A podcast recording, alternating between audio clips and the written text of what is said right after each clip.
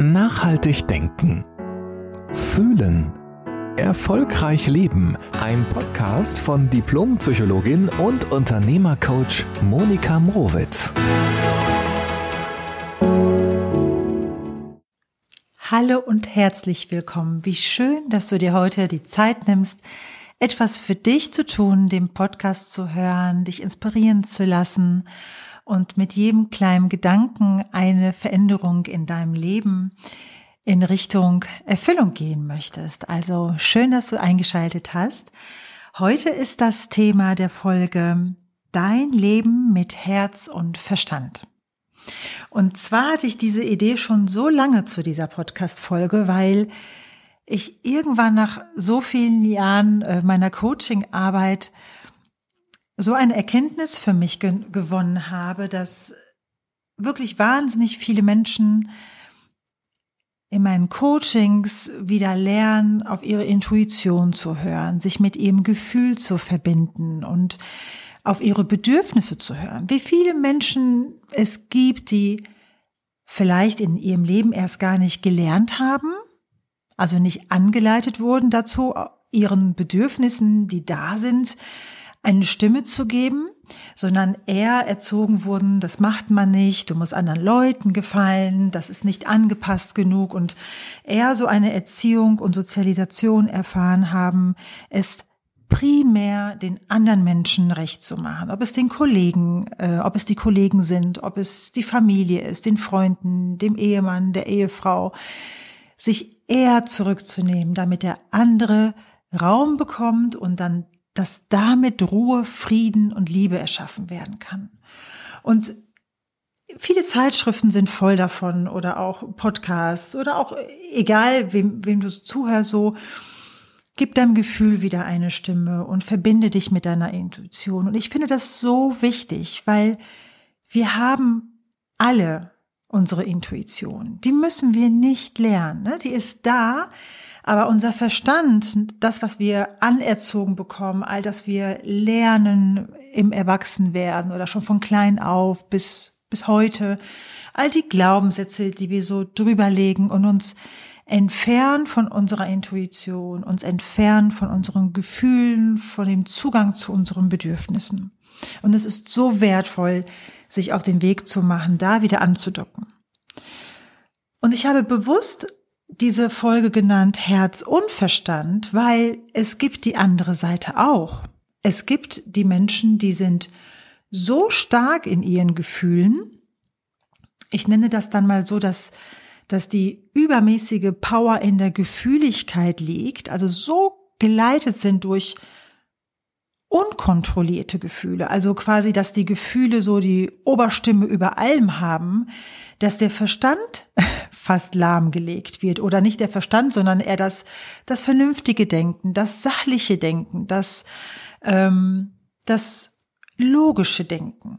Ja, und ich bin ein ganz, ganz großer Freund davon, die Balance im Leben zu finden. Es geht mir immer um ein Und. Es ist wichtig, dass du dich verbindest mit deinem Herzen, mit, mit Bedürfnissen, mit dein, mit der Liebe, mit Großzügigkeit, mit Wertschätzung, all den höheren Emotionen, dass du die Verbindung lebst, sie pflegst oder auch wiederentdeckst. Und gleichzeitig ist es mir ein ganz großes Anliegen, dir auch zu sagen, dass es manchmal gut ist, sich selbst in der Gefühligkeit zu stoppen.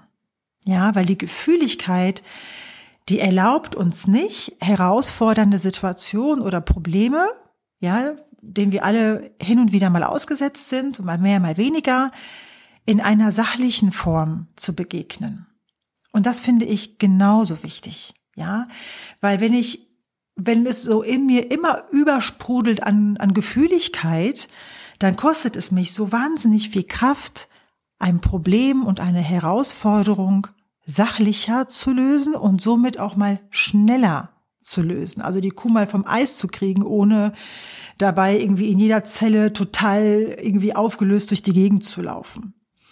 Und deshalb ist es im ersten Schritt, wichtig, dass du mal schaust, aus, aus welcher der beiden Ecken kommst du eher? Natürlich geht es nicht um Schwarz-Weiß-Denken, sondern eher zu gucken, okay, was, Was ist mir in der Tendenz eher bekannt? Wo komme ich her? Also aus welcher der beiden Positionen? Fällt es mir eher leicht zu fühlen und dann so drin aufzugehen, sowohl im positiven Sinne als aber auch in den, in den negativen Emotionen, der Wut, dem Ärger. Und kannst du dich dann manchmal gar nicht so gut stoppen? Kommst du von dieser Ecke? Oder ist es eher so, dass du so gefühlsgebremst ähm, funktionierst oder durchs Leben gehst und dir manchmal Gefühle gut täten, um, um den Stau, der so in dir ist, so dieses Anstauen der Emotionen mal Raum zu geben, dass alles mal rauskommen kann. Und ich finde es wichtig zu gucken, wo man herkommt, denn beides im Leben brauchen wir. Beides ist eine Kraftquelle. Weißt du, wenn du als Chef, als Unternehmer, Unternehmerin ähm, jedes Mal in jede kleine Situation, die nicht so läuft, wie du es dir vorstellst, mit deinen Mitarbeitern beispielsweise, jedes Mal total dich aufregst, dann lässt du so viel federn, dass es am Ende einfach gar nicht mehr Spaß machen kann, Unternehmer zu sein.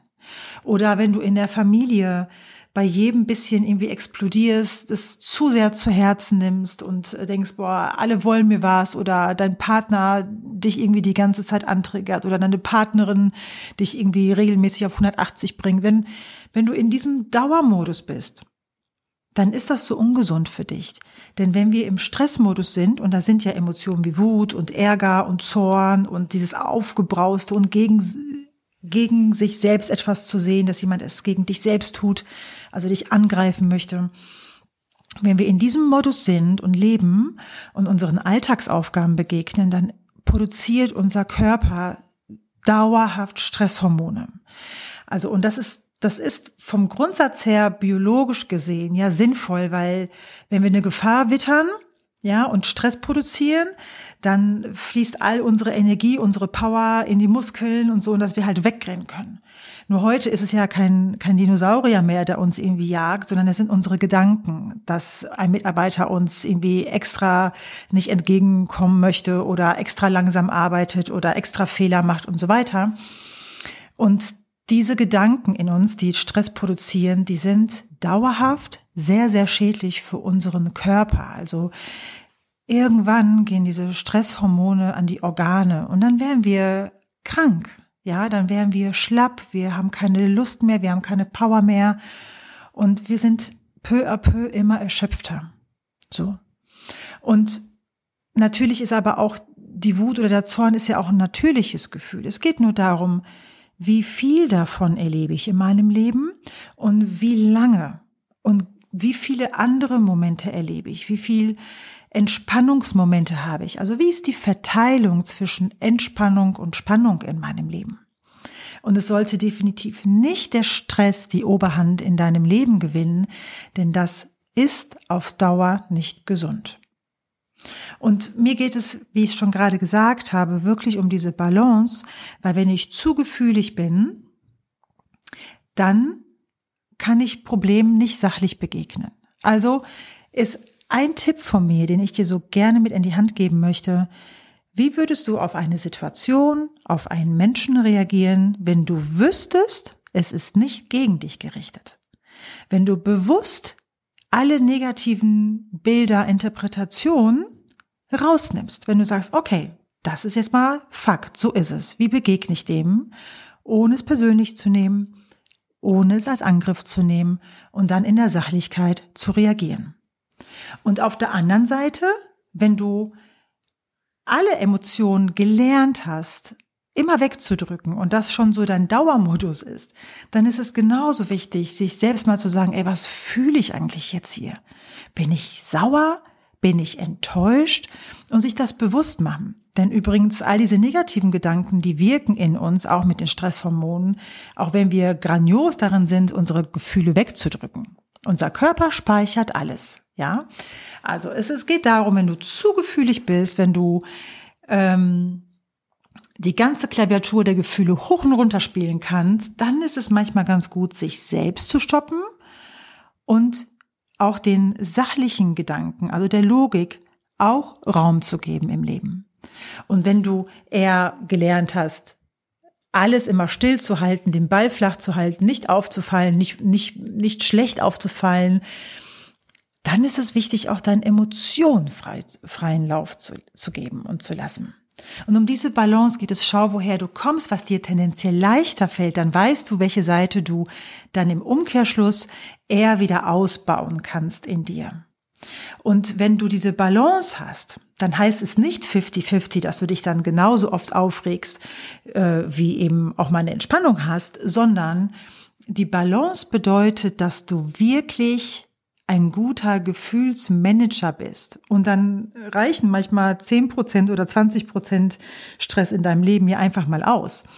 Ich würde sagen, dass das Ziel gar nicht ist, jedem Stress aus dem Weg zu gehen oder den gar nicht mehr zu haben, sondern ähm, gelassener zu reagieren und dich mit deinem Herzen zu verbinden, dass nicht die Stresshormone quasi dein Gefühlsdirektor sind, sondern du selbst und im besten Falle auch dein Herz. Es ist immer gut, dein Herz zu öffnen, um dich selbst mit einer Güte und mit Warmherzigkeit und Liebe und Wertschätzung zu verbinden, damit du Herausforderungen sachlich lösen kannst. Und ich bin ein super großer Freund eben von der Kombination und von der Balance zwischen Verstand und Herz. Denn wir brauchen, wir haben alles in uns. Und es geht nicht darum, eine Seite wegzumachen oder überhaupt irgendetwas im Leben wegzumachen, sondern immer verschiedene Anteile in uns zu integrieren und dann werden einzelne Anteile in uns, auch wenn es mal die Angst ist, dann werden die nicht so laut, weil wenn ich etwas integriere, darf es sein. Und wenn etwas sein darf, dann tobt dieser Anteil auch nicht um sein, um sein Leben und äh, fordert uns immer heraus, sondern ja, es ist ein Teil in mir und ich gebe der Gelassenheit und ähm, ja, der Liebe mehr Raum bewusst. Ja. Und genau diese Balance wünsche ich dir. Schau mal, was dir bekannter vorkommt. Schau dann auf der anderen Seite, was du in dir größer werden lassen kannst, damit du alles in deinem Leben tatsächlich spüren kannst, leben kannst und dann freier wählen, welchen Anteilen du welches Stimmrecht geben möchtest gerade in deinem Leben.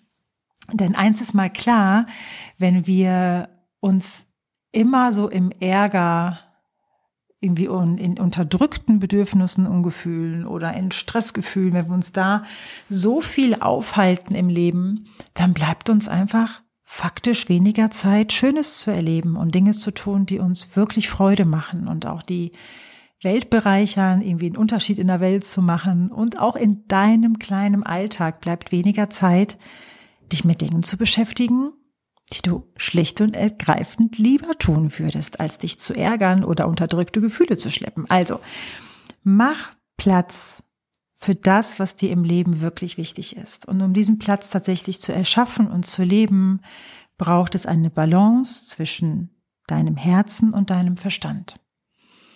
Ich wünsche dir ein schönes Leben und ich hoffe, wir bleiben verbunden. Bis zur nächsten Woche. Alles Liebe von mir. Hab's schön.